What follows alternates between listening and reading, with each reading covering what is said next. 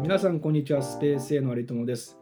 今回ですねベトナムの IT の給与事情について話をしたいと思います。で特に今回はその具体的な、え給与の額ではなくて業界の特徴ですね、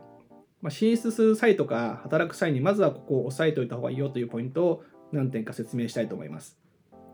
まず1点目がですね給与について1点目が結構地域差があるというところなんですね。でベトナムの首都はハノイ。で経済的なまあ中心地はホーチミンで、まあ、この2つがま10だとするとでそれ以外の地区はですね結構下がります。で第3都市と言われているダナンとかハイフォンとかそこからですね、まあ、感覚で3割ぐらい、まあ、23割は違うということが言えるので実は何が言いたいかというとオフショアの開発企業で、まあ、進出する際に結構場所が重要だよと。で古くからやっているオフショアの開発は今ですねえハノイホーチミンを避けてまた支店でですねダナンとかフェンに、えエンジニアをまあそこで働いてもらうようにですねそこで採用してるというようなことをやっています。なのでまずは最初は地域差結構あるよということを押さえておいてください。で2点目はですね給与は実は大手の方が安かったりします。なぜかというと大手は結構その給与水準とか水準とかをしっかり調べてくるんですがえー、中小とか、まあ、小さい会社とかだと、まあ、お金する傾向が結構あると。自分たちのブランド力が弱いっていう辞任してるのもあるんですが、あんまりやりすぎるとですね、結果自分たちの首を絞めてることがあって、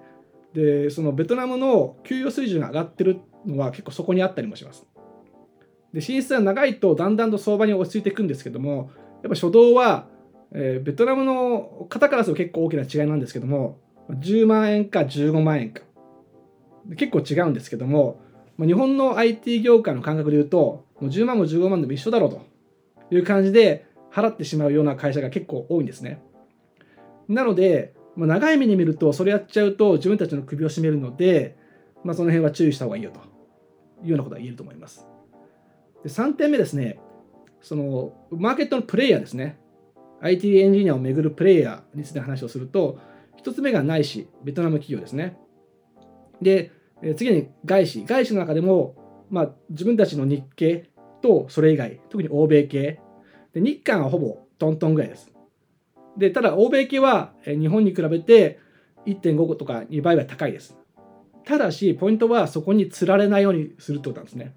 なぜかというと、まあ、日本でもそうですけど外皆さん全員が全員お金が欲しいかといって外銀を外銀に就職したいとは思わないと一緒でそれはベトナムの方の中でも結構特殊な場所にあると。そもそも進出している母数が少ないので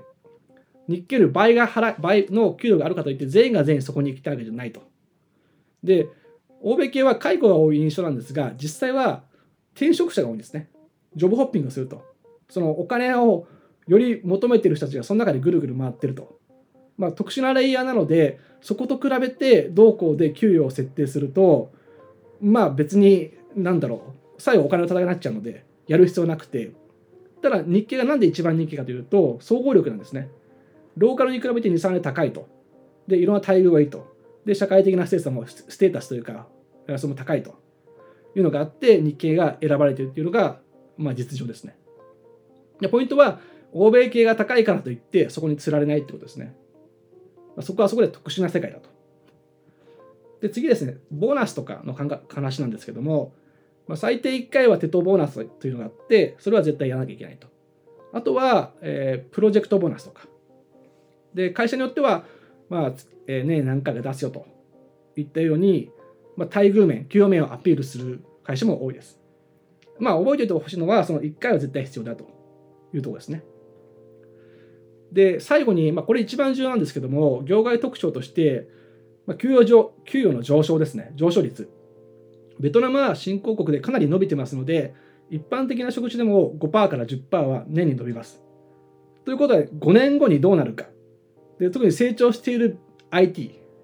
の5年後年々10%上がってる。20%上がるかもしれない。時に5年後にどのぐらいの価格になってて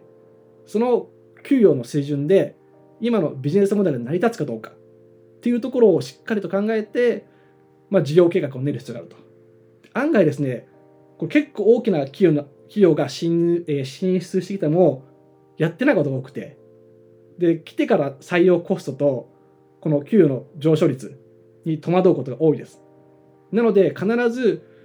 えこれからベトナムに進出する企業、今やってる企業は、5年後のどのぐらいになるかということを考えながら、